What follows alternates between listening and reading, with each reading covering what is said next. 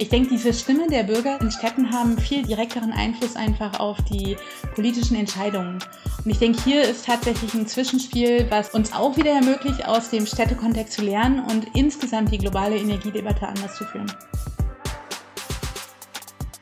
Hi, willkommen bei Npower. Wir sind Markus und Julius. Und wir sind überzeugt, dass die Energiewende machbar und für den Klimaschutz essentiell ist. Wir produzieren diesen Podcast, damit ihr die Möglichkeit habt, euch Energiewissen anzueignen und möchten euch nebenher spannende Personen und Projekte vorstellen. Los geht's. 3, 2, 1 und los geht's. Oh, uh. meins war richtig, richtig laut. ja, das habe ich gar nicht gehört. Prost, Wie, das hast du nicht gehört, Cheers. das kann ja nicht sein. Zum Wohl. Mm, wunderbar. Willkommen, meine Lieben, zur neuen Folge des Npower Podcast und zwar heute zum Thema Städte im Energiesystem. Und wir haben eine wundervolle Gästin hier bei uns und zwar sitzt sie gerade in Paris und Markus sitzt bei sich zu Hause und ich sitze bei mir zu Hause. Und unsere Gästin heute heißt Rana. Hi Rana. Hallo, hi. Schön, dass du dabei bist. Genau, Rana heißt Rana Adib und ist äh, was bist du eigentlich? Generalsekretärin oder Chefin von Renn 21? So ungefähr jedenfalls. Ja. Rana, magst du dich kurz vorstellen? Wofür brennst du? Wer bist du? Ja, hi. Also ich bin Rana und ähm, ja, wofür brenne ich? Also erstmal für erneuerbare Energien, Nachhaltigkeit und ähm, vor allem auch die Rolle von äh, den Menschen ähm, zu, diesem, zu dieser Energiewende halt beizutragen. Und ähm, wo habe ich angefangen? Also ich würde sagen, ich bin habe nach dem Studium also Wirtschaftsingenieurwesen habe ich studiert und habe da relativ schnell im Solarbereich angefangen, beim Fraunhofer Institut für Solare Energiesysteme und da zur Rolle von erneuerbaren Energien ähm, in Zusammenhang halt mit ähm, Energiezugang in Entwicklungsländern. Und das war mega spannend und hat mich eigentlich auch gleich an diese Schnittstellenfragen gebracht, ähm, weil es gab ein technisches äh, Team, dann ein soziotechnisches Team und ich habe da angefangen, um wirklich Mikrofinanzierung und Businessmodelle zu entwickeln. Ich bin dann nach vier Jahren nach Frankreich gekommen und habe hier eher gearbeitet dann im Abwasserbereich, im Abfallbereich und dann auch wieder zur Schnittstelle Energie. Und bin eigentlich die ganze Zeit meiner Karriere in diesem Bereich äh, stecken geblieben, weil es mega spannend ist, aber weil es eben auch viel, also Dinge, die ich halt spannend finde, wie man einfach unterschiedliche Sektoren zusammenbringt, wie man Menschen zusammenbringt, ähm, wie man unterschiedliche Perspektiven ähm, bridged, ich weiß gar nicht, wie ich das sagen soll, also sich konfrontiert, versucht, sich einander zu verstehen und dann gemeinsam äh, zur Energiewende beizutragen. Ähm, das habe ich halt super spannend gefunden. Ich denke, Energie ist einfach ein Thema, was überall ist und äh, von daher brauchst du dann Leute wie mich als kulturelle Hybriden, sage ich mal, die beitragen können, ähm, ja, das Thema voranzubringen. Und jetzt bin ich bei Rentin One und das ist, äh, ja, ich weiß nicht, ob ihr wollt, dass ich jetzt schon mal Rent in One vorstelle. Eigentlich hatten wir, gerade besprochen danach. nicht zu genau, okay, wir machen jetzt ganz kurz die, die Entweder-Oder-Fragen und dann darfst du nochmal richtig Rennen 21 vorstellen. Okay. Genau. Ähm, wir werden heute ein bisschen drüber reden. Also, jetzt ist ja quasi schon angekündigt, was eigentlich Ren 21 ist. Äh, dann wollen wir so ein bisschen drüber reden, warum eigentlich Städte und Kommunen im Energiekontext bzw. in der Energiewende relevant sind, was die da für eine Rolle spielen. Wir wollen auch so ein bisschen drüber reden, was quasi die Herausforderungen der Städte und der Kommunen sind, um eben auch die Energiewende, die lokale Energiewende zu schaffen und dann eben vielleicht auch ein paar Lösungsansätze zu zeigen. Aber jetzt kommen sie, die berüchtigten Entweder-Oder-Fragen. Bist du bereit, Rana? Ja, klar. Düsseldorfer Füchschen oder lokales Bier aus Paris? das ist äh, eine rhetorische Frage, natürlich das Düsseldorfer Füchschen. Zur Dann, Info, ne Irana hat im Vorgespräch ganz oft von diesem Füchschen erzählt, deswegen mussten wir diese Frage stellen. Das, das ist immer gut, ja. Ich hätte vorher vielleicht nachdenken sollen, was ich so erzähle. Ja, das wird alles aufgenommen. Das, das nehme ich. Gerade jetzt, also wenn wir dich ja nicht so gut kennen, dann versuchen wir ja da möglichst viel rauszuziehen. Ja. Okay, dann die Frage, die wir quasi ähm, öfters, sage ich mal, den, den Chefs stellen. Mitarbeiterin oder Führungskraft? Beides. Als Führungskraft ist natürlich meine Rolle und Leiterin von Rentin One ist meine Rolle, ähm, die Stimme, die Vision, die Strategie nach außen zu tragen, aber auch nach innen zu tragen.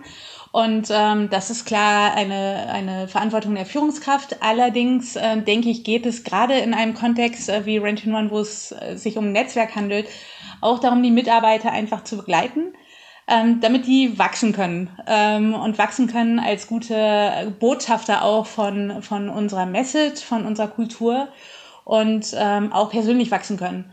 Und da ganz klar eher Mitarbeiter. Und dann ist auch so, dass ich einfach selber vom Inhalt komme und äh, der Inhalt mir nach wie vor auch als Führungskraft wichtig ist. Ja, das äh, sagen tatsächlich viele, mit denen wir sprechen, dass sie sagen, also sowohl die Führungsaufgaben sind natürlich total spannend, aber auch das Inhaltliche, dass man das nicht verliert, dass das eben auch wichtig ist. Jetzt die nächste Frage. Und zwar möchte ich gerne von dir wissen, Schwarmintelligenz, ja oder nein? Natürlich, ja. also Schwarmintelligenz, also ich, ich glaube einfach, dass äh, eins und eins gibt nicht zwei, sondern was anderes. Und ähm, also wir haben bei Rentin One ganz klar diesen Oktopus-Gedanken. Und der Oktopus ist einfach spannend, weil es ein zentrales Hirn gibt und ein dezentrales Hirn, also dezentrale Sensoren. Und ich denke einfach, so wie global wichtig ist, äh, kann global losgelöst von lokal nicht stattfinden und auch umgekehrt. Also ähm, und ja, Schwarmintelligenz einfach auch, weil äh, Menschen zusammen viel beitragen können und viel, viel Einfluss haben können. Okay, als vorletzte Frage, regulieren oder motivieren? Beides wieder. Man muss motivieren. Äh, ja, ich glaube, das ist einfach nicht so. Man muss motivieren. Menschen sind Entscheidungsträger und äh, Motivation ist hier das A und O. Äh, regulieren aber natürlich, weil es gibt ein Establishment äh, von Rahmenbedingungen, von Strukturen, von Industriestrukturen, von Einfluss. Und äh, wenn man Änderungen voranbringen möchte, muss die Regulierung hier einfach auch eine Rolle spielen. Okay, und als letzte Frage, jetzt sage jetzt nicht beides. Stadt oder Land? Also ich sitze hier mitten in Paris und bin ganz klar eher ein urbaner Mensch und äh, von daher Stadt. Und ähm, es gibt natürlich gerade zu Corona-Zeiten und auch äh, in einer Stadt wie Paris, wenn es extrem dicht ist, die Frage, bleiben wir hier oder nicht. Ich habe zum Beispiel zwei Kids und dann denke ich mir schon so suboptimal. Sobald ich aber durch Paris laufe und äh, gemischte Paare sehe und schwarz und weiß und gelb und alle Farben der Welt, gibt mir das extrem viel Hoffnung und deswegen eher Stadt. Super, schön. Dann würde ich sagen, starten wir doch direkt ins Thema. Und wie wir jetzt ja schon ein paar Mal angeklungen haben oder wie es angeklungen ist, du bist ja jetzt ähm, quasi Chefin von Ren 21 oder Ren 21. Deswegen als allererstes, was ist das eigentlich und was macht ihr da? Also Ren 21 ist das Renewable Energy Policy Network for the 21st Century und ist eigentlich wirklich ähm, ein Netzwerk von Akteuren aus ähm, Wissenschaft, Industrie, ähm, Regierungen und äh, Nichtregierungsorganisationen, die zusammenzuarbeiten, also die zusammenarbeiten, um die erneuerbaren Energien und die Energiewende voranzubringen. Und wie machen wir das? Wir machen das, indem wir gemeinsam ähm, Informationen, ähm, Daten, Fakten zusammentragen. Also wirklich diese Swarm Intelligence ist hier ganz klar extrem vertreten ähm, weil das aufbaut auf einer Community. Das machen wir aber nicht, weil wir irgendwie nur ähm, Data Freak sind, äh, sondern weil wir ganz klar sehen, dass das notwendig ist, um Entscheidungsträger und Entscheidungen zu, also zu informieren erstmal, aber auch zu beeinflussen. Und ähm, ganz klar machen wir das, um die erneuerbare Energiewende ähm, heute äh, voranzutreiben und zwar auch äh, beschleunigt voranzutreiben. Ähm, wenn wir uns angucken, was Rent One insgesamt ist, würde ich wirklich sagen, dieser Netzwerkgedanke ist extrem präsent. Ähm, der kollaborative Gedanke ist präsent, also es ist wirklich eine kollaborative Kultur. Und ähm, dann ist es tatsächlich so, dass wir auf der einen Seite ähm, Wissen, sage ich mal, ähm, produzieren, äh, die Community eine Rolle spielt, aber eben, wenn es halt darum geht, zu kommunizieren, Debatten zu generieren und äh, Debatten generieren, so hört das halt zu debattieren, Debatten hervorzurufen, anzustoßen, danke. Sorry, vielleicht für alle Leute, ich spreche zwar Deutsch nicht so schlecht, aber das ist jetzt ziemlich lang her, dass ich, äh, im, also Arbeit äh, auf, ja, ist alles auf Englisch. Also bitte entschuldigt meine Deutschfehler. Ähm, auf jeden Fall, ähm, ja, halt Debatten zu anzustoßen und tatsächlich auch zu beeinflussen. Und das ist eine Sache, die heute immer, immer präsenter ist. Und wir sprechen über Rentinon häufig wie so ein Schnittmengendiagramm, wo das Ziel ganz klar ist, diese drei Bereiche, also Kommunikation, ähm, und Influencing, äh, Wissen und Community immer enger zusammenzubringen. Also Rent-in-One ist wirklich in dieser Schnittmenge. Und äh, unser Ziel ist es einfach auch über unser Netzwerk ganz klar dieses, äh, diese Kultur ähm, voranzubringen. Was interessant ist, denke ich, ist, ist es halt nicht nur eine Sphäre von, es sind nicht nur Regierungen, die zusammenzuarbeiten, zusammenarbeiten, nicht nur Industrie. Das ist manchmal ein bisschen chaotischer weil wir nicht alle die gleichen äh, Sprachen sprechen und äh, ähnlich denken. Wenn man es aber schafft, äh, gemeinsam zu arbeiten, ist es sehr, sehr viel stärker. Und ich denke, äh, ist wirklich die Basis für gute Politikentwicklung, Projektentwicklung, Industrieentwicklung und äh, ganz klar auch eine gute soziale Entwicklung, was erneuerbare Energien angeht. Du hast gesagt, ihr seid mehrere ähm, Akteure verschiedene im, im Netzwerk. Also ihr habt Industrie dabei, ihr habt Städte dabei. Mhm. Wie, das, also das ist jetzt total spannend, was du gesagt hast, weil wir haben ja auch schon mal drüber geredet. Es gibt ja in Deutschland so diesen Energieeffizienznetzwerk-Ansatz und da ist aber nur die Industrie unter sich und das funktioniert schon okay, aber die haben natürlich da schon total unterschiedliche Ansichten und sowas. Wie ist denn das dann, also wenn man jetzt noch die anderen alle noch mit dazu nimmt? Also ich denke, das ist genau die Sache. Ich glaube, dass es, ähm, dass es ein Stück weit schwieriger ist, weil wir erstmal die, das gemeinsame Verständnis halt entwickeln müssen ähm, aber echte Gelegenheiten bietet. Äh, Gelegenheiten, manchmal muss man, und ich glaube, das ist irgendwie, das habe ich letztens gelesen, ähm, ein Quote von, hm, ich glaube, das war Lincoln. Ähm, wenn das Problem zu kompliziert ist, muss man das vergrößern, um die Lösung zu finden. Und ich denke, so ist es eigentlich auch, wie wir bei Rent One ein Stück weit vorgehen. Also manchmal muss man einfach die Entscheidungsträger und die Akteure und die Art und Weisen, wie man denkt, erweitern um dann wirklich äh, systemische, integrierte Lösungsansätze halt zu finden. Ähm, Im Übrigen denke ich, trägt es ganz klar auch dazu bei, dass man ähm, eine Empathie entwickelt. Und ich glaube, die ist heute extrem wichtig und die ist gerade in der Energiewende wichtig. Und ähm, die Realität ist einfach, wir haben nicht alle die gleiche Sprache und wir denken nicht alle gleich. Ähm, aber die unterschiedlichen Aspekte haben ihre Berechtigung. Und ähm, hier beitragen zu können, die zusammenzubringen, ähm, und auf ein gemeinsames Ziel halt zuzuarbeiten, die erneuerbaren Energien zu verbreiten, ist hier extrem hilfreich. Ganz klar, also ich denke, ich habe selber in Deutschland habe ich einen Industrieverband äh, entwickelt zur ländlichen Elektrizität. Also äh, Jahre ist das her. Und das war natürlich kompliziert. Dann ging es halt ein Stück weit um Kompetenz, Marktanteile und so weiter. Und das ist zum Beispiel eine Sache, die heute, dadurch, dass wir nicht nur ein Industrieverband sind, sondern unterschiedliche Perspektiven zusammenbringen, ähm, sehr interessant und bietet außerdem auch die Möglichkeit, nicht nur unter in erneuerbaren Energieakteuren zusammenzuarbeiten, sondern eben auch Akteure wie Städte reinzubringen äh, mit Energieeffizienz, Energiezugang, ähm, Industrie, äh, den Gebäudebereich und so weiter, ähm, die in die Debatte halt reinzuholen. Hm. Jetzt seid ihr ja ein Verein, wenn ich das richtig habe im Kopf, der einen Sitz in Deutschland hat und ihr habt eine ziemlich diverse Kernfinanzierung. Also ihr habt irgendwie die deutsche Bundesregierung, Spanien, die GIZ, die EU-Kommission. Magst du noch mal sagen, wie kam es dazu? Also wie, wie seid ihr gegründet worden und ähm, wie finanziert ihr euer tagtägliches Leben in Anführungsstrichen oder die Leute, die für Rent 21 arbeiten? Also die Sache ist, Rent One ist, ähm, ist eigentlich ein, eines der Ergebnisse der ersten internationalen Politikkonferenz zu erneuerbaren Energien, die Renewables 2004, die in Bonn ähm, stattgefunden hat. Und ähm, als Deklaration, also in der Konferenzdeklaration, ist einfach die Gründung eines äh, Multi-Stakeholder Policy Networks, also sowas wie Rent in One, entschieden worden. Und mhm. äh, Rent in One ist dann 2005 entstanden. Am Anfang war es ganz klar, also ähm, es hat hier ähm, ganz klar eine starke Motivation und Unterstützung von seitens der deutschen Regierung gegeben, die auch weiterhin äh, Bestand hat und äh, das ist eine super Sache.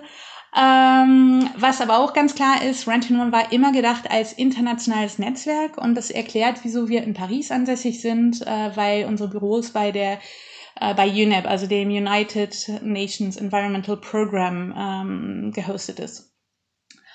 Ähm, am Anfang waren wir ein loses Netzwerk, sage ich mal, mit mhm. einem Sekretariat, was co-organisiert wurde von GIZ und also GIZ für Deutschland und UNEP. Und seit 2013 sind wir ein eigenständiger Verein. Äh, wenn es heute darum geht zu gucken, äh, wie wir finanziell aufgestellt sind, welche Stakeholders da sind, ähm, haben wir äh, finanziell kriegen wir hauptsächlich die Finanzierung von Regierungen mit einer großen Unterstützung halt der deutschen Regierung. Ähm, dann auch die Unterstützung. Wir sind eigentlich der internationale Convener dieser Folgekonferenzen zur Renewables 2004. Das sind die International Renewable Energy Conferences und die finden alle zwei Jahre in einem wechselnden Land statt. Und äh, dieses Gastgeberland finanziert, also kofinanziert auch Rent in One. Ähm, wir haben dann Projektfinanzierung zusätzlich. Die Europäische Kommission äh, wird jetzt aktiv teilnehmen. Spanien nimmt teil, ab nächstem Jahr Österreich. Und ähm, wir haben jetzt aber auch äh, Finanzierung, also Projektfinanzierung von Stiftungen. Ähm, ich denke, das ist wirklich da, wo die, ich sage jetzt mal, die Kohle in Euros oder in Dollar oder wie auch immer reinkommt. Aber es kommt extrem viel ähm, Brainpower rein. Und das ist halt auch, was super spannend ist an Rent Es gibt da eine Community von Akteuren und die gehen halt, ich sag jetzt mal, vom Studenten zur Internationalen Energieagentur oder zur Internationalen Erneuerbaren Energieagentur, also sehr institutionell, die alle teilnehmen an unserem Knowledge. Also wir haben zwei große Publikationen, den Renewables Global Status Report und den Renewables in Cities Global Status Report und an jedem, an jedem Bericht etwa 350 bis 400 Leute teil. Und ich denke, das ist einfach auch die, das was super ist, äh, also was ich auf jeden Fall, also kulturell mega spannend finde. Das bedeutet, dass einfach die Daten und äh, der die Brainpower, die zum Beispiel ein Student halt reinbringt, genauso viel wert sind, ein Stück weit, wie einfach institutionelle konsolidierte Daten. Und ähm, das ist dann vielleicht nicht äh, ein Beitrag in Euro, aber ein extrem wichtiger Beitrag, um die, das Verständnis über die erneuerbaren Energien global zu verbessern. Mhm. Ist ein total wichtiges Thema, auf jeden Fall. Wir wollen ja aber jetzt heute ein bisschen über die Städte im Energiesystem reden. Deswegen magst du uns mal erläutern, warum denn eigentlich Städte und Kommunen im Energiekontext relevant sind und welche Bedeutung die jetzt für die Energiewende haben, sowohl in Deutschland als eben auch global. Ich werde vielleicht, äh, bevor ich diese Frage äh, direkt beantworte, erst nochmal einen Schritt zurücktreten, einen Schritt zurücktreten. Und zwar erklären, wir haben 2005 begonnen, ähm, eben in diesem kollaborativen Ansatz den Renewables Global Status Report zu produzieren. Ähm, alle, also jedes Jahr kommt er raus. Jedes Jahr nehmen daran, also es ist etwa eine Community von 2000 Experten, die daran teilnehmen. Auch Expertinnen? Und Experten und Expertinnen, genau, stimmt. Wir, also ich sage das jetzt vielleicht hier mal, weil im Englischen äh, macht man ja den Unterschied nicht so, aber den mache ich schon und ich spreche ja jetzt hier auch als Frau, von daher äh, Women for. äh, also Experten und Expertinnen, äh, die teilnehmen, ähm, um Entscheidungsträger und Entscheidungsträgerinnen zu beeinflussen. Uh, uh, uh, ja. Machst du gut, Rana. Und ähm, nee, was, was wir haben halt angefangen, ich sage jetzt mal historisch, äh, diese Initiative, weil sich herausgestellt hat, dass in den Energiestatistiken erneuerbare Energien nicht erschienen. Obwohl Projektentwickler ähm, wussten, also Projektentwickler Industrie wussten, da passieren Sachen. Also es ging wirklich erstmal darum, ähm, in einem sehr dezentralen Ansatz informelle Daten halt zu identifizieren, die zusammengetragen werden können, um überhaupt zu zeigen, was passiert im Bereich erneuerbare Energien. Und äh, das haben wir gemacht. Und ich denke, heute ist es tatsächlich so, dass gerade im Stromsektor die Daten sehr gut konsolidiert sind. Wenn man sich allerdings halt ähm, gerade den Wärmebereich anschaut, sind die, ist die Datenlage nach wie vor ich sag jetzt mal, katastrophal oder verbesserungswürdig. Ja. Mhm. Und ähm, hier ist einfach ein dezentraler Ansatz natürlich wichtig. Also das war die eine Sache. Ähm, und die ist umso wichtiger, als äh, dass international, ähm, ich sage jetzt mal, über 80 Prozent des Energiebedarfs im Wärme- und Kältebereich und im Transportbereich anfallen. Und wir alle natürlich eher immer über die Stromwende sprechen, äh, statt uns auch diese Endnutzsektoren halt anzugucken. Wenn man sich jetzt gerade diesen Gebäudesektor, also den Wärme- und den Kältebereich anguckt, spielen natürlich Gebäude hier eine große Rolle. Im Transportbereich spielt halt der also städtische Road Transport, wie heißt das? Hm. Ja, der Verkehr also, in den Städten eben, ja. Der Verkehr, genau. Weltweit. Straßenverkehr.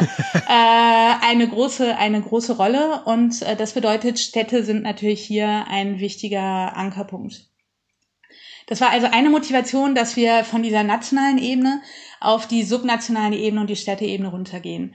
Die andere war allerdings auch, dass wir natürlich gerade über die letzten Jahre ganz klar gesehen haben, dass Städte A, ähm, politische Entscheidungsträger, Reglementierer halt auch sind und hier wirklich aktiv beitragen können, äh, die Energiewende halt voranzutreiben. Ähm, es auch teilweise hohe Ambitionen gibt und hohe, hohe Zielsetzungen, die teilweise auch über die Zielsetzungen der nationalen Akteure halt hinausgeht. Und wir hier wirklich gesagt haben, es ist wichtig, ähm, die Städte aktiv einfach in die globale Energiedebatte reinzuholen. Das ist einfach nicht die, ich sage jetzt mal, die natürliche Komfortzone. Ähm, häufig sehen wir, dass in der erneuerbaren Energiedebatte Städte nicht unbedingt am Tisch sitzen. Wenn man aber zu einer Städtekonferenz geht, häufig erneuerbare Energien nicht wirklich das Top-Thema sind, was äh, mhm. be bearbeitet wird. Und das hat uns einfach dazu geführt, äh, uns mehr um die Frage erneuerbare Energien in Städten halt zu kümmern. Ja, dann hast du ja quasi die Frage mitbeantwortet gleich, warum die genau. relevant sind.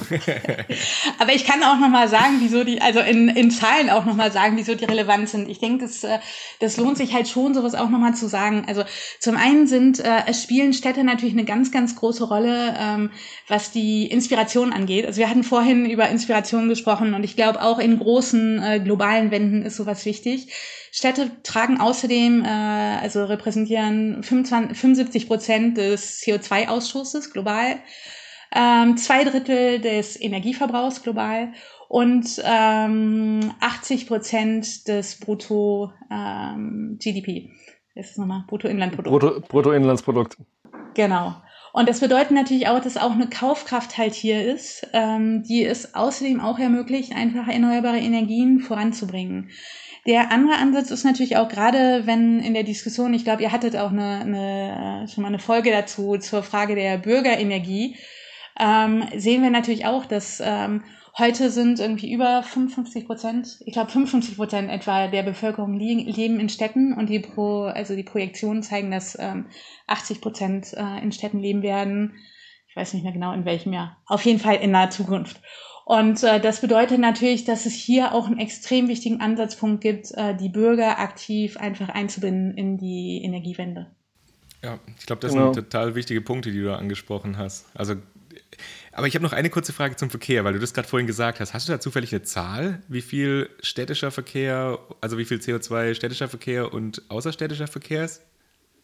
Ähm, ich, nicht städtischer Verkehr, aber ich weiß, dass Road Transport, und das ist halt nicht unterteilt in städtisch und nicht städtisch, aber es sind halt äh, Straßenverkehr und Rail, also Zug und ja. äh, also alles, was erdisch ist, ähm, liegt bei 80 Prozent, glaube ich, der CO2-Emissionen. Also es ist wirklich, äh, wirklich ein sehr, sehr hoher Anteil. Und ähm, was halt auch interessant ist, und ich denke, das, das ist tatsächlich eine Sache, die wir, also wir sind ja kein Städtenetzwerk, sondern kommen wirklich aus dem äh, erneuerbaren Energiebereich. Und äh, bei dieser Arbeit äh, zu Städten haben wir einfach gesehen, dass die Energiedebatte ganz anders geführt wird auf der Stadtebene. Das bedeutet, natürlich sind CO2-Emissionen hier wichtig, aber was viel wichtiger ist, ist einfach die lokale Verschmutzung. Und die ähm, trägt halt heute noch zu Millionen von äh, frühzeitig, ähm, wie heißt das auf Deutsch? Premature Death frühzeitigen Toten, sag mal so, das hört sich makaber an. Aber naja, vielleicht ja, ist glaub, auch makaber. Das stimmt schon, ja. ähm, trägt halt dazu bei. Und was wir einfach auch sehen, also wirklich die Luftverschmutzung, die Gesundheit der Bürger ist viel, viel wichtiger einfach mhm. im Städtekontext. Und ähm, dann natürlich auch die Frage von lokalen Jobs und ähm, wirklich die, ich denke, diese Stimme der Bürger sind in Städten haben viel also direkteren Einfluss einfach auf die politischen Entscheidungen. Und ich denke, hier ist tatsächlich ein Zwischenspiel, was ähm, uns auch wieder ermöglicht, aus dem Städtekontext zu lernen und insgesamt die globale Energiedebatte anders zu führen. Ja, das ist auch total spannend. Also gerade was du gesagt hast, das hatte ich nämlich auch schon das Gefühl. Also gerade was auch immer so diese Feinstaubproblematik angeht, ist ja, mhm. also zu großen Teilen ist ja tatsächlich einfach nur die Luftverschmutzung innerhalb von den Städten, aber da wird ja jetzt CO2-Ausstoß oder sowas wird ja überhaupt nicht reglementiert, kontrolliert. Also da ist ja da quasi, ja, hat er, hat er keinen Einfluss drauf. Aber es ist auch zum Beispiel so in Deutschland, dass viele Kommunen einfach auch so schon sehr viele Aufgaben haben. Ne? Und ich habe das Gefühl, die sind komplett immer ein bisschen überfordert. Also mit den Kommunen, die ich jetzt Kontakt hatte. Kann natürlich auch sein, dass sie das immer ein bisschen raus rausbringen, um, um zu sagen, wir brauchen mehr Ressourcen, so kann auch sein. Aber ich, es gibt eben viele so größere Kommunen, die ein bisschen besser aufgestellt sind, die haben dann sowas wie Umweltmanager, Managerinnen oder, oder mhm. Energiemanager, Managerinnen. Und vielen gibt's das eigentlich gar nicht, weil die gar nicht die Ressourcen wahrscheinlich dazu haben. Und dann mhm. scheint es ja offensichtlich, wenn sie die Ressourcen nicht haben, auch nicht genug auf der, also wie kann es dann auf dieser Prioritätenliste irgendwo oben sein, wenn sie gar nicht Ressourcen haben, damit irgendwie umzugehen? Wahrscheinlich ist das in anderen Ländern auch nicht immer so der Fall. Also wenn wir uns zum Beispiel äh, Entwicklungsländer anschauen, ähm, aber wahrscheinlich kann man da schon auch parallel ziehen. Also dass es eben, dass sie eben andere Aufgaben haben, die als erstes kommen und danach kommt sowas wie Klimawandelbekämpfung und CO2-Emissionsreduktion. Nee, ich glaube auch da, ich meine, das ist ganz klar. Also irgendwie jeder hat seine Prioritätenliste und ähm, ich denke, das ist äh, verständlich. Was wir halt auch sehen, ist es natürlich, also es gibt ganz klar einen Unterschied zwischen Großstädten und kleineren Städten, was einfach die Ressourcen angeht, was die Human Resource angeht, was das technische Verständnis angeht. Und ich denke, hier ist es einfach äh, total wichtig, ähm, auch über manche unserer Partner halt zu sprechen. Das sind die Städte-Netzwerke, die, die gibt es halt global, die gibt es auf regionaler Ebene, weil die natürlich hier wirklich eine Rolle haben, einfach die Städte zu begleiten ähm, so wie, keine Ahnung, C40, die größeren, ICLEI, ähm, international, Energy Cities, äh, speziell zur Energie auf europäischer Ebene. Also es sind wirklich äh, sehr, sehr wichtige Akteure. Und es gibt noch ganz viele andere, also in Covenant of Mayors. Ähm, also ich äh, bin da jetzt nicht exhaustive. Äh, ähm, die haben hier also eine echte Rolle. Was wir allerdings auch sehen, ist, dass ähm, Städte historisch nicht wirklich eine Rolle haben, was Energie angeht. Das bedeutet, ich komme jetzt wieder zum Beispiel Transport. Ähm, Transport wird es viele Aktionen geben, zum Beispiel was die Elektrifizierung des Transports halt angeht, also E-Mobility. Was wir sehen, ist, dass äh, sowohl auf nationaler Ebene als auch auf Städteebene ähm, diese Diskussion nicht gekoppelt ist an ähm, erneuerbaren Energiestrom. Das heißt, Österreich ist das einzige Land, was eine Subvention für Elektroautos gibt, die bedingt äh, an, die Bedingung geknüpft ist, dass ähm, dass man auch äh, einen grünen Stromvertrag halt unterschreibt. Ähm, und von 50 Städten, die ein Ziel haben, was Elektromobilität angeht, haben nur drei Städte ähm, das geknüpft an erneuerbare Energien. Und das mhm. kommt eher daher, dass ähm, häufig Energie ähm, Supply, also die Energieproduktion Versorgung. auf nationaler Ebene, die Energieversorgung auf nationaler Ebene entschieden wurde und Städte einfach nicht das Mandat haben.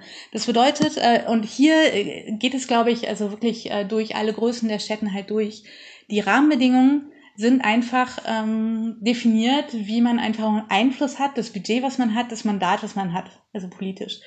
Und da sehen wir zum Beispiel große Unterschiede zwischen Städten in Deutschland, äh, wo es äh, Energiekommunen gibt und Stadtwerke und historisch einfach dieses Thema auch viel stärker, also governance-mäßig, ich weiß gar nicht, wie man es auf Deutsch sagt, ähm, auf der Städteebene verankert und andere Länder, wo Städte überhaupt gar keinen Einfluss haben auf die Entscheidungen, äh, was Energieversorgung angeht, was auch die Entscheidung angeht, zum Beispiel öffentlichen Verkehr und so weiter. Also wir sehen ganz klar, dass die Rolle der Städte abhängig ist von den politischen Strukturen, die es in einem Land gibt. Glaubst das war jetzt eine lange Antwort, sorry. Aber jetzt, das, was Julius gesagt hat, glaubst du, es würde helfen, wenn man beispielsweise, also ich weiß, wir sind jetzt auch in einigen EU-Projekten und es gibt auch immer wieder EU-Projekte, wo Tools entwickelt werden, die quasi auch Städten und Kommunen helfen sollen, um einfach ihre Planung weiterzuentwickeln. Glaubst du, das ist ein sinnvoller Ansatz, denen dann solche Möglichkeiten an die Hand zu geben? Oder ist es eher besser, wenn die sich dann untereinander und selber irgendwelche Sachen da quasi ja mit, mit sich austauschen gegenseitig. Ja, sich austauschen oder eben Best mit irgendwelchen Practices. Ingenieurbüros quasi die Sachen da planen. Ich glaube, man braucht beides. Also ich denke, man braucht tatsächlich äh, die Städte-Experten, die miteinander sich austauschen, weil das in die Tiefe geht. Man muss aber eigentlich auch das Spektrum halt äh, erweitern. Und ähm, hier sehe ich ganz klar, also bei Rention eine echte Rolle, ähm, dass wir als erneuerbare Energienetzwerk einfach äh, das Thema an die Städte ranbringen, aber die Städte einfach auch in die erneuerbare e-, Energiedebatte. Also man braucht einfach diese Bridging-Komponente ist extrem wichtig, gerade weil wir sehen es einfach auch. Also ich glaube, gerade in dieser aktuellen Situation kann man sagen, dass einfach ähm, diese Silo-Aspekte, also diese vertikalen Expertenansätze uns nicht unbedingt dahin bringen, äh, wo wir sein sollten. Wir brauchen stärkere Integration, wir brauchen systemische Ansätze.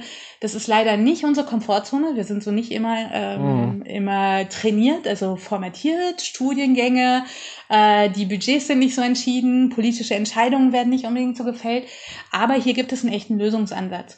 Und dafür ist es einfach notwendig, auch wenn es am Anfang ein bisschen komplizierter ist und man sagen muss, okay, für euch bedeutet erneuerbare Energien nicht installierte Leistungen, wie es vielleicht für uns der Fall ist, sondern es bedeutet Euros und Jobs und Clean Air und äh, also es gibt halt andere Motivationen dahinter, diesen Aufwand äh, zu betreiben, sage ich mal, sich besser zu verstehen und dann gemeinsam einfach Lösungen zu finden. Also ich denke, es ist nicht das eine oder das andere. Man braucht natürlich, man muss in die Tiefe gehen.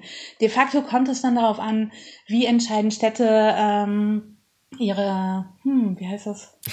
öffentliche Ausschreibungen, Public Procurement, genau, öffentliche Ausschreibungen kann man ganz aktiv gestalten. Wie können Städte mit ihren eigenen Investitionen auch andere Städteakteure motivieren, erneuerbare Energien, in erneuerbare Energien zu investieren? Äh, wie können sie politische Rahmenbedingungen schaffen auf Städteebene? Ähm, das ist natürlich eine sehr technische Frage. Ähm, erstmal aber dieses Selbstverständnis zu erzeugen, sich selber als Akteur der Energiewende zu sehen, ist nochmal eine andere Sache, ähm, wo wir einfach in einem kollaborativen Community-Netzwerkansatz äh, ganz klar sehen, dass es notwendig ist, äh, hier beizutragen.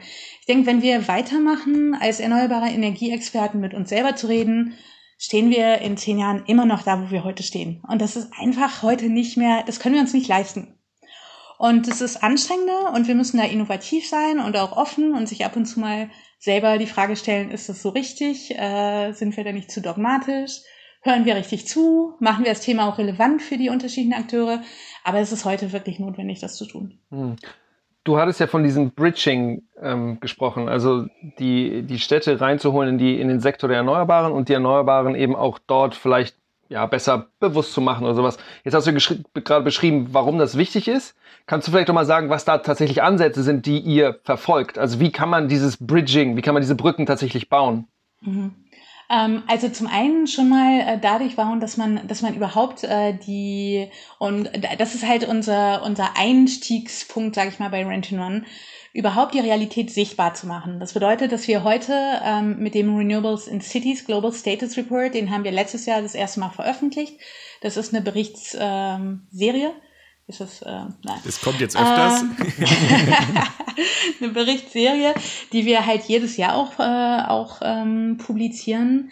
Ähm, das Thema überhaupt sichtbar machen. Das bedeutet zu sagen, okay, hier passiert was, die Debatte wird geführt, es gibt politische Ziele und Reglementierungen, Städte können was machen, aber das übersetzt sich auch in installierte Leistungen, Investitionen, Job und so weiter. Also dass man hier erstmal die Daten zusammenfügt. Und was da wirklich sehr spannend ist, ist, ähm, Daten und Informationen dienen eigentlich allen Akteuren, sowohl auf der erneuerbaren Energieseite als auch auf der Städteseite, um zu zeigen, okay, wir sind, uh, we are on track. Ähm, wir sind auf dem Weg. Hier. Wir sind auf dem Weg. äh, hier gibt es äh, nach wie vor Lücken, die wir, die wir angehen müssen. Ähm, Investoren zu zeigen, hier passieren wirklich, hier gibt es echte Gelegenheiten einfach auf Städteebene, mhm. äh, politischen Entscheidungsträgern und Entscheidungsträgerinnen yeah. ähm, zu zeigen, dass, äh, dass es ähm, hier wirklich auch eine Möglichkeit gibt äh, für die Städte, ähm, positive, also positive Ergebnisse einfach zu haben. Und ähm, interessanterweise sehen wir, dass, dass das wirklich ein, ich sag mal, so ein Bridging-Element halt ist. Also wenn wir gemeinsam Daten, Fakten, Wissen aufbauen, führt es ganz klar dazu, dass das Ownership auch an diesen Daten, Fakten und dem Wissen ähm, gestärkt wird auf mhm. beiden Seiten. Das ist ein Aspekt. Und der andere Aspekt ist natürlich, diese Sachen auch zu nutzen, um zum einen zu kommunizieren. Und hier sehen wir ganz klar, und ich denke, da müssen wir als erneuerbare Energieakteure uns ein bisschen an die eigene Nase fassen. Wenn wir über äh, Megawatt und Megawatt-Hour sprechen, ähm, ist das nicht immer super sexy. Also wie machen wir einfach diese Themen auch relevant für andere Entscheidungsträger? Für andere Akteure, die aber super wichtig sind, um die Energiewende voranzubringen. Das ist die eine Sache. Und die andere Sache ist einfach auch, diese Daten und Informationen zu nutzen, um auch unterschiedliche Sichtweisen halt zu konfrontieren. Also diese Debatten erzeugen, ich weiß nicht mehr, anstoßen. Genau. Du hast jetzt gesagt, ihr sammelt viele Daten, aber jetzt möchte ich wissen, wie sieht es denn eigentlich aus bei den Städten? Also wie ist denn da der aktuelle Stand? Der aktuelle Stand ist tatsächlich, ähm, also ich würde sagen, die eine Sache, die wir schon mal sagen können, ist wirklich, dass wir sehen, dass die, also das Thema erneuerbare Energien anders diskutiert wird. Ähm, also schon zum Beispiel erneuerbare Energien und Effizienz werden viel stärker miteinander gekoppelt. Äh, wir werden sehen, dass es äh, weniger erneuerbare Energieziele gibt äh, als Klimaziele, zum Beispiel im Gebäudebereich Net Zero Emission ähm, Zero Emission äh, Building Standards und so weiter. Also wirklich äh, auch politisch äh, die Ziele anders gesetzt werden, also in einer integrierteren Art und Weise. Ähm, und das ist, äh, sage ich mal, schon mal ein wichtiges Lernen. Das ist kein quantitative Fakten, aber qualitatives Wissen, was extrem wichtig ist und auch bereichernd für die ähm, insgesamt für die für die Energiedebatte, denke ich ähm, wie es sonst in Städten aussieht. Und ich denke, das ist tatsächlich die Sache, die uns auch gezeigt hat, das Wissen zu erneuerbaren Energien auf Städteebene ist nicht großartig, würde ich sagen, wenn es um quantitative Zahlen halt geht. Also es gibt ganz klar, äh, die Datenlage ist extrem verbesserungswürdig. Mhm. Und ähm, was spannend ist, es gibt natürlich die Städtenetzwerke arbeiten zusammen, um das Städtewissen halt aufzubauen und hier Daten aufzubauen, auch was halt Klima angeht, äh, Luftverschmutzung etc. Und ähm, was interessant ist, die sind alle extrem interessiert daran, mit uns dann auch wieder zusammenzuarbeiten, um auch die Daten zu erneuerbaren Energien zu verbessern. Also was die Datenlage angeht, ganz klar äh, großes Verbesserungspotenzial. Jetzt muss man sagen, es sind natürlich so dezentrale Datensätze, dass das ein Prozess ist, der mit der Zeit halt aufgebaut wird. Ähm, was die Ambitionen angeht, und da denke ich, ist halt spannend, äh, es gibt extrem ambitionierte Städte, ähm, und äh, die 100% erneuerbaren Energiestromziele haben, 100%, äh, also nicht 100% äh, ja, CO2-frei, das erneuerbaren Strom, genau, ja. also Strom, Stromziele haben, teilweise auch Energieziele. Ähm, also die Ambition ist da. Ähm, wo dran gearbeitet werden muss, glaube ich, ist einfach ein besseres Tracking äh, der Entwicklung. Also das ist ganz klar.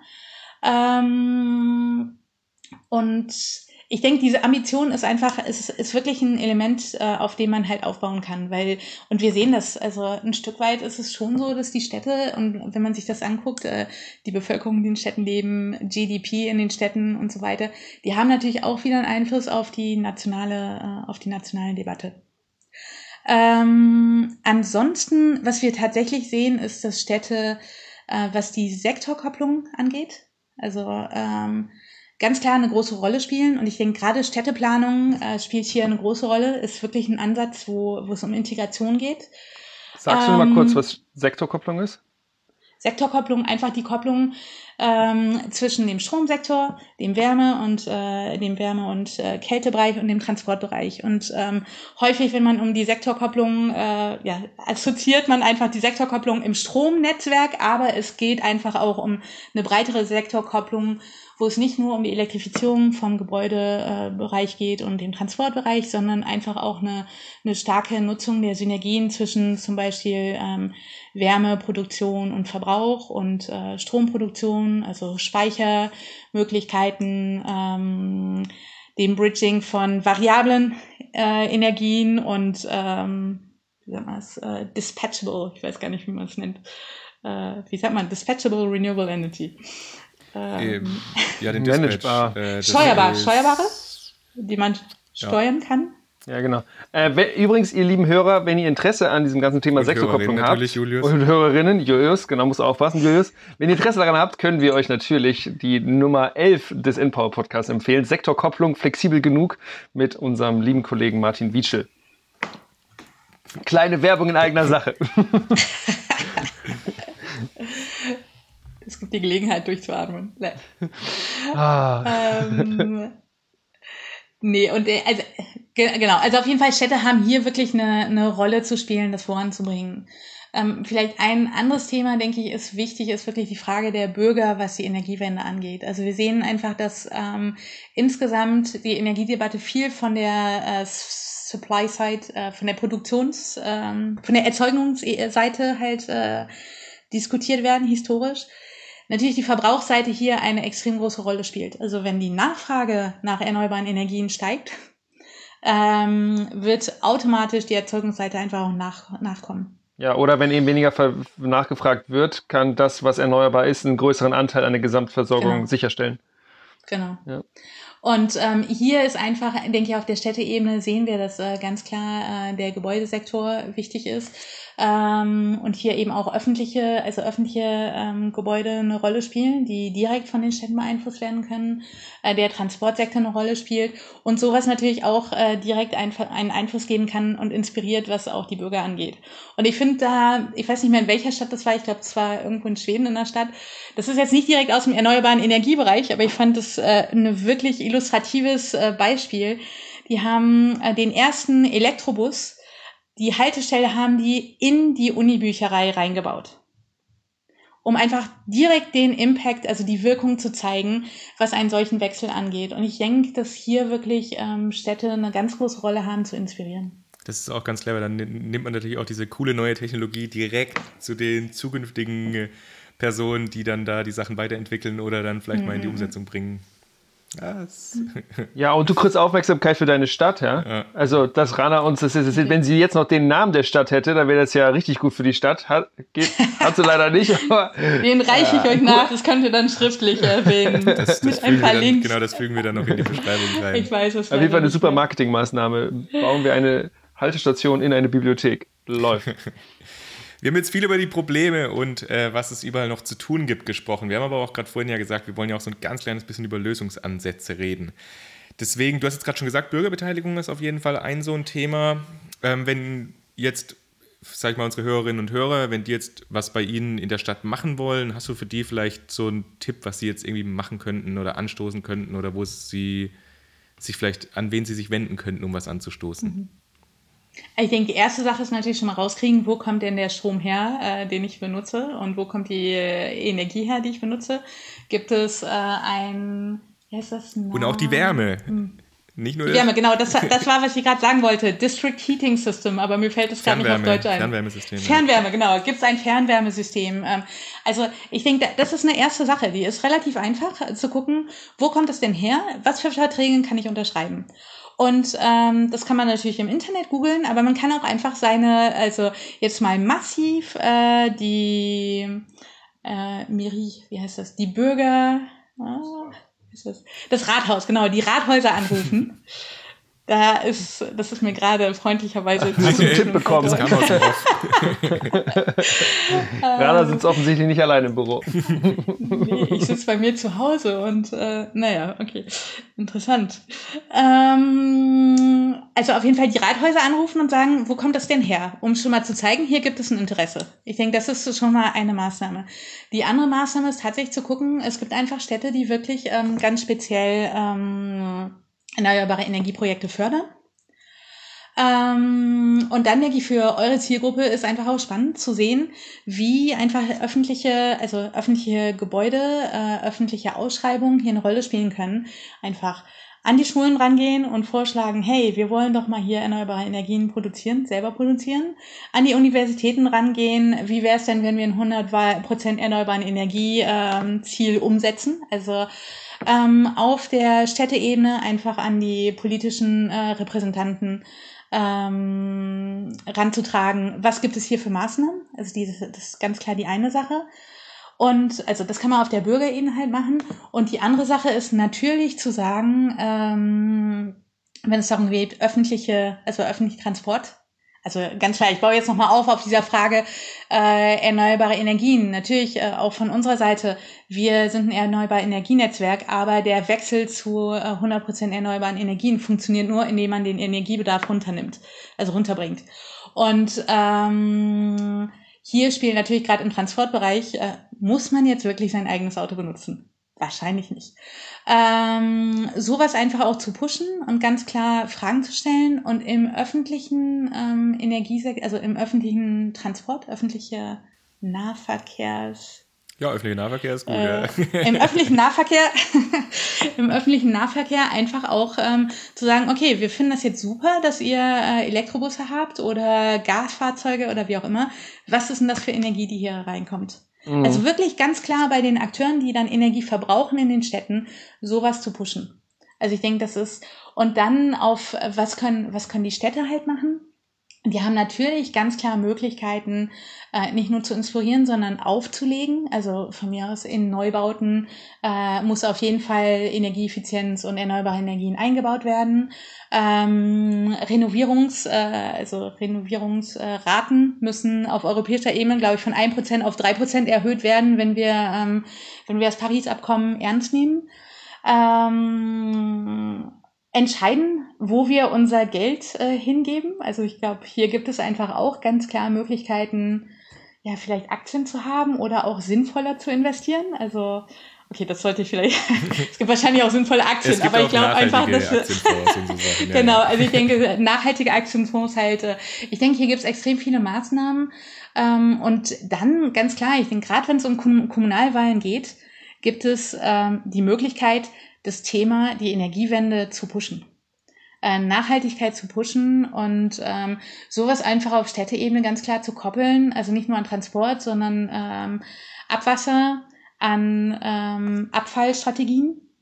Also hier gibt es einfach auf der Städteebene extrem viele Möglichkeiten, integrierte Ansätze halt zu fahren. Was hast du denn für ein Gefühl so insgesamt? Also du hast jetzt gesagt, bei den Städten, das, das Engagement ist schon da, aber was glaubst du denn, was man denen noch so an die Hand geben müsste? Oder glaubst du, man muss denen noch was an die Hand geben, dass die das noch mehr umsetzen oder noch mehr wollen, das umzusetzen? Weil das ist ja so ein bisschen wie bei uns in Deutschland insgesamt. Wir sagen, ja, wir wollen das machen, aber dann hapert es meistens so doch am so allerletzten Stückchen, das dann so richtig ernst zu meinen. Also zum einen glaube ich, dass ähm, ja, es gibt extrem, äh, extrem proaktive und äh, also Vorreiterstädte. Das ist eine Realität und die hört man auch ganz stark. Die Realität ist aber auch global, dass sehr, sehr viele Städte, also wenn ich mir viele Städte in Entwicklungsländern angucke, die Frage im Transportbereich ist völlig andere. Da geht es darum, Straßenbau voranzutreiben. Da geht es darum, überhaupt Häuser zu bauen. Ähm, da geht es nicht um Energiewende, ja oder nein, sondern es geht darum, Energiezugang überhaupt aufzubauen und eine eine sichere ähm, Energieversorgung aufzubauen. Also die, die Diskussion ist hier eine völlig andere. Ich denke, was, ähm, was, wo ich ganz klar sehe, was muss man den Städten mit an die Hand geben? Ich glaube, ein sehr gutes Verständnis, was Effizienz und erneuerbare Energien für die Städte für einen Vorteil darstellen. Und hier geht es wirklich darum, sowas zu übersetzen, eben in, ja, okay, CO2-Emissionen vielleicht, aber ganz klar Air Pollution, Gesundheit, Jobs, Investitionen, ähm, Energie, Entschuldigung, ähm, Ersparnisse, äh, wie heißt das? Kosten, Kostenersparnisse äh, auf Stadtebene. Also ich glaube, dass, äh, wenn ich mich recht erinnere, ist die Straßenbeleuchtung äh, stellt bis zu 30 oder 40 Prozent der Stromkosten von Städten dar im Mittel. Das ist natürlich mega spannend, wenn man hier sagen kann, okay, ihr geht zu solare, äh, mhm. solaren Straßenlampen über. Hier gibt es völlig andere Möglichkeiten. Ähm, auch Städten mit an, also überhaupt äh, darüber zu informieren, dass erneuerbare Energien ihnen auch die Möglichkeit gibt, viel besser ihre Energiekosten zu projizieren. Also und das einzuplanen. Und das sind natürlich auch Dinge, wie wird gehaushaltet auf Städteebene, ist dann hier extrem wichtig. Und ähm, hier, denke ich, geht es wirklich sehr, sehr viel darum, ähm, die Fakten und die Informationen zusammenzutragen und wirklich an die richtigen Akteure halt ranzubringen.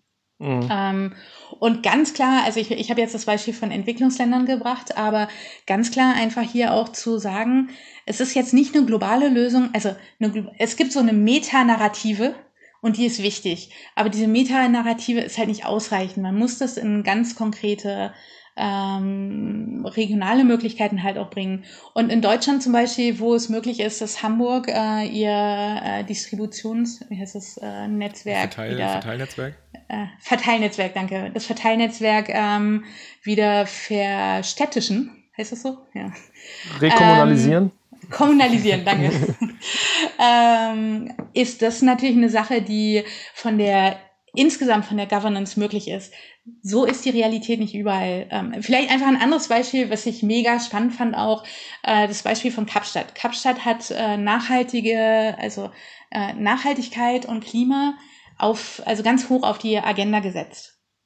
Ähm, und haben wir hier wirklich äh, sehr viele Maßnahmen getroffen, politische, regulatorische Rahmenbedingungen geschaffen, äh, selber entschieden, wie sie investieren und so weiter. Und sind gerade, was die Energieversorgung angeht, ähm, an, eine, an eine Grenze geraten, weil es in Südafrika nicht möglich ist, ähm, also man hat keine Independent Power Producers. Äh, so Einzelversorger. Also der, der Strommarkt ist nicht liberalisiert. Mhm. Ähm, und entsprechend haben, hat jetzt die Stadt Kapstadt hat äh, den südafrikanischen Staat äh, vor, also juristisch ähm, verklagt oder verklagt, genau. Ähm, und da sieht man einfach, dass, dass Städte wirklich ähm, eine große Rolle spielen können, die Debatte halt zu erweitern und auch wieder einen Einfluss zu nehmen auf die Situation auf der nationalen Ebene. Also ganz klar, was wir auch noch machen müssen, das bringt mich zum anderen Punkt. Darf ich noch weiterreden oder wollt ihr eine Frage stellen? Nein, du darfst gerne noch weiterreden. Ich habe nur, hab nur noch am Ende, ich habe noch, also ich bin jetzt quasi durch, ich habe noch einen einzigen letzten Punkt. Das heißt, Julius, wenn du noch was hast, darfst du gleich. Das passt. Mach mal. Ich würde gerne, äh, nee, weil ich habe gerade überlegt, ja, ihr habt gefragt, was können Städte machen? Oder was muss gemacht werden, damit Städte aktiver werden können? Und ich denke, hier gibt's einfach eine Sache. Wir sagen natürlich, von erneuerbaren Energien einfach an Städte ranzubringen und Städte in erneuerbare Energien ranzubringen. Aber die andere, der andere Aspekt ist auch ganz klar, die nationale und die Städteebene miteinander zu verbringen zu verbinden. Und äh, hier die Debatten, Governance-Strukturen, ähm, aber eben auch zu gucken, wie, äh, wie Investitionen und Steuergelder auch wieder verteilt werden, so dass Städte hier einfach auch wirklich eine aktive Rolle übernehmen können. Das ist extrem wichtig. Und ich denke, was auch nochmal wichtig ist, ist einfach die Rolle der Stadt in ihrer Umgebung. Häufig sagen wir, wir haben einfach in Städten natürlich einen, begrenzte, einen begrenzten Platz. Also gerade wenn man in so einer dichten Stadt ist wie Paris, sieht man das. Aber wie kann man einfach auch ähm, die Städte einbetten in die Region, wo es vielleicht eher Platz gibt und auch wieder sinnvolle äh, Businessmodelle halt, also Geschäftsmodelle auch entwickeln, wo auf äh, den Stärken der unterschiedlichen Akteure aufgebaut werden. Also Landwirte, die Platz haben und vielleicht ähm, gerne nochmal einen Nebenverdienst haben würden, aber einfach die Investoren ähm, in den Städten, ähm, also deren, deren Finanzkraft halt zu nutzen, um einfach in ländlichen oder äh, suburbanen Gebieten zu investieren. Einfach nur als Beispiel. Cool, ja. Auf jeden Fall. Okay, dann haben wir einen letzten Punkt. Beziehungsweise, wenn du noch was anderes hast, darfst du gerne noch was ergänzen. Aber ich habe noch ein Zitat von dir gesehen und da wollte ich noch mal wissen, was du damit gemeint hast.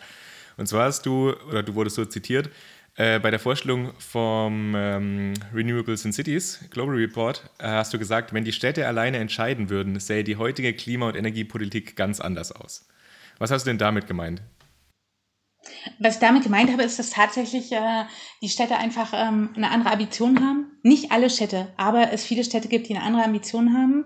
Ähm, und, ähm, und ich denke, das ist einfach auch nochmal eine, eine spannende Sache, einfach auf der Städteebene, wenn man sich die ähm, Friday for Future, Klimastreiks, äh, Mobilisierung, also sogar die Gelbwesten ein Stück weit. Also heute ist ganz klar, wir brauchen einfach äh, eine inklusive Strategien die Bürgerinnen und Bürger aktiv einbinden in die Wenden und die Veränderungen.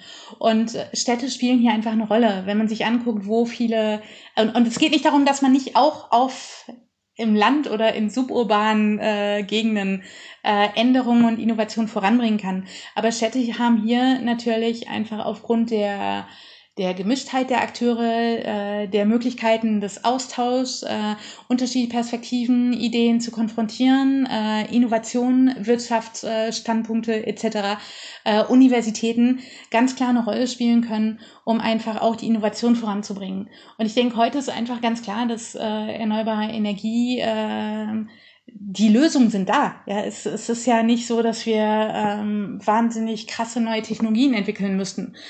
Natürlich gibt es Bereiche, aber äh, es geht wahrscheinlich viel mehr darum, wie man Akteure mobilisieren kann. Und hier sind Städte sehr, sehr stark einfach und nah an Entscheidungsträgern halt dran. Ähm, und auch an zukünftigen Führungskräften dran, also zukünftigen Entscheidungsträger. Und ich denke, das ist eine Sache, die auch nochmal wichtig ist. Also die, die jungen Leute und Young Professionals haben hier eine ganz klare Rolle zu spielen. Ähm, und die sind häufig einfach auch in Städten präsent.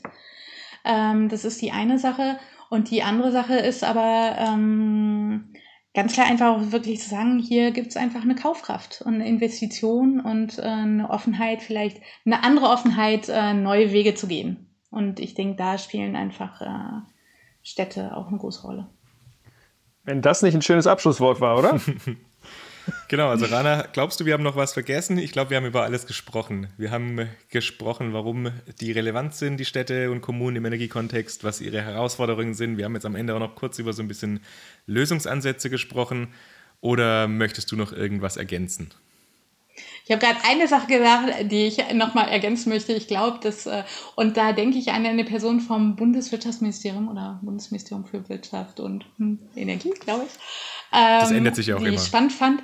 genau, aber ähm, eine, eine Person von da hatte in einer Forschung gesagt, dass äh, die politischen Entscheidungsträger ein Stück weit äh, die Bürgerbewegung brauchen, weil sie ihnen auch äh, die Berechtigung geben, ähm, teilweise politisch unattraktive Themen durchzubringen. Mhm. Und ich glaube, das ist einfach eine Sache, die tatsächlich auf Städteebene extrem, also diese, die Bewegungen sind geballter und können hier einfach einen großen Einfluss äh, ausüben.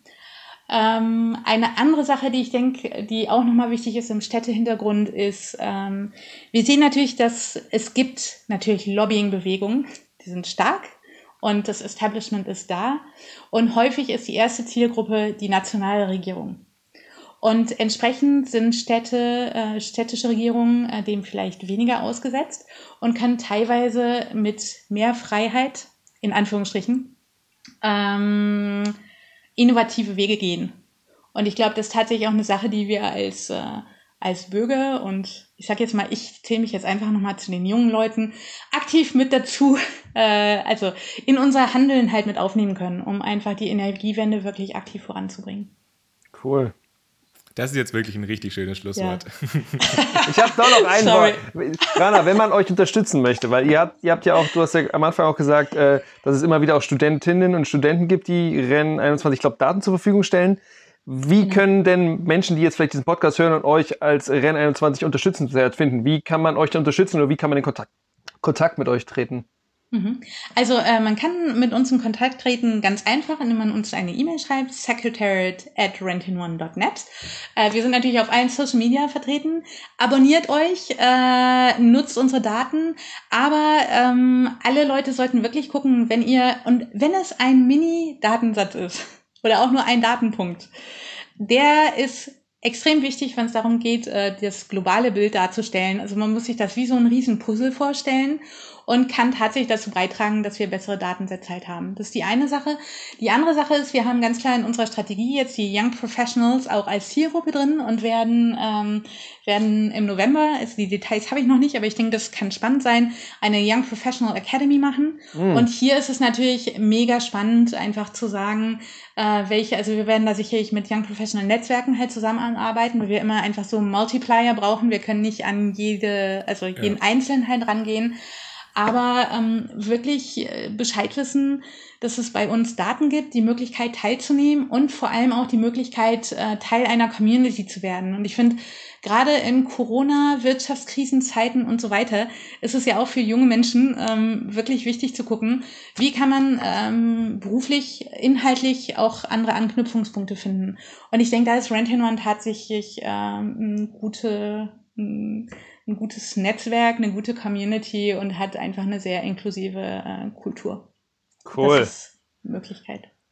Und vielleicht sorgt dafür, dass eure Professoren an der Uni alle über den Global Status Report und den Renewables and Cities Report Bescheid wissen, ähm, weil wir sehen, dass das immer noch sehr dominiert wird vom World Energy Outlook von der IEA ähm, der super Daten hat, aber ich denke, äh, es gibt einfach heute auch Alternativen, die wir wirklich mit ins Studium reintragen müssen. Super. Wunderbar. Dann, Rana, vielen lieben Dank, dass du dir die Zeit genommen hast, mit uns zu sprechen. Ich fand es war sehr schön. Ich habe wieder total viel gelernt. Auch das war sehr kurzweilig auch. Super kurzweilig, tatsächlich. Also wir haben jetzt irgendwie auch schon fast wieder eine Stunde gesprochen, aber es kommt, also mir kommt es überhaupt nicht so vor. Das heißt. Ähm, ich, das, was du jetzt gesagt hast mit den äh, Status Reports, tatsächlich, ich habe davor auch nicht so viel davon gewusst und ich finde es total spannend, da jetzt nochmal eine Alternative, weil bei uns ist tatsächlich auch so, da wird der Energy Outlook rumgeschickt von der IEA und das ist irgendwie mhm. das Dokument, mit dem man dann weiterarbeitet. Und es ist genau mhm. richtig, was du sagst, als dass da eben auch Alternativen dazu gibt. Mhm. Aber auf jeden Fall, vielen Dank. Es hat mir sehr viel ja, Spaß vielen gemacht. Vielen Dank an euch. ja, mir auch. Auch wenn das Deutsch nicht immer easy war, aber ich habe zumindest ein gutes Bier trinken können. Nein, das war echt nett. Vielen Dank. Cool, genau. Und ihr hört uns gleich wieder im Recap. Bis dann. Ciao. Okay, bis dann. Tschüss.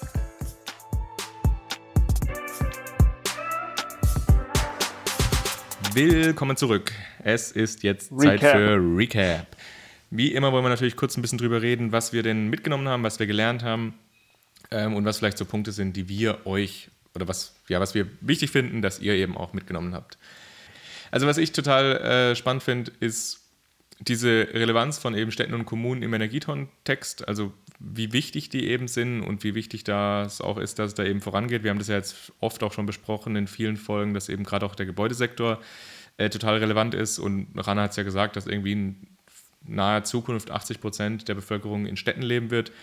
Das heißt, dass eben auch 80 Prozent der Bevölkerung in Gebäuden in Städten leben wird und das heißt, dass eben die Gebäude in Städten einen Riesenanteil an den Gesamtgebäuden haben werden.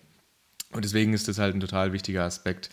Was ich auch mega spannend fand, äh, ist dieser Ansatz, ja, Multi-Stakeholder quasi zusammenzubringen, also viele verschiedene Akteure, nicht nur Industrie alleine, sondern eben alle möglichen Leute zusammenzubringen, die die jetzt im äh, Netzwerk quasi so ja, machen ich fand es auch cool, was sie gesagt hat, dass eben diese Motivation in den Städten, dass die so da ist. Also das war mir nicht so bewusst, aber sie hat ja gemeint, dass die Städte, die bei ihnen, mit denen sie quasi redet und mit denen sie zusammenarbeitet, das war jetzt auch am Ende jetzt noch kurz so ein bisschen mit diesem Zitat, äh, was sie gesagt hat, dass dann die, die Klima- und Energiepolitik eben ganz anders aussehen würde. Also dass eben diese Motivation von den Städten an sich, die ist da. Aber dadurch, dass es dann nochmal so ein bisschen gesteuert ist eben von oben, dann ist es doch ein bisschen anders, weil die eben nicht alles selbst entscheiden können. Genau, das finde ich aber eigentlich einen wichtigen Punkt, dass das vielleicht auch ein bisschen ein Bias drin ist, ne? weil ich kann mir eben vorstellen, dass Rana eben mit diesem mit den guten Städten. Ne? Rent ja. 21 mit den Städten zusammenarbeitet, die eh schon richtig am Start sind und die viel umsetzen. Ich, ich sehe das nicht so richtig. Klar, ich habe jetzt noch nicht mehr wahrscheinlich mit so vielen Städten zusammengearbeitet wie Rana, aber ich habe das Gefühl, dass dieses Thema mit diesen Prioritäten, was wir ja auch kurz besprochen haben, super wichtig ist, um, zu, um die Situation der Städte zu verstehen. Das ist, glaube ich, einfach Städte gibt, die richtig viel, die Geld haben, die Prioritäten draufsetzen und die äh, auch unterstützt werden von der lokalen Bevölkerung, da tatsächlich Projekte voranzubringen. Und dann gibt es eben ganz viele andere Kommunen und auch Städte, die nicht die Ressourcen haben und wo eben andere Dinge ähm, thematisch wichtiger sind. So überhaupt, ich kann mir sowas vorstellen wie zum Beispiel in ostdeutschen ländlichen Regionen oder auch in Regionen NRW, wo es einfach mit den ganzen Finanzen schwierig ist, dass da wahrscheinlich erstmal die ganzen grundlegenden ähm, Services überhaupt zur Verfügung gestellt werden müssen und dass das wahrscheinlich schon einen sehr großen Anteil aller Ressourcen überhaupt ja, auffrisst.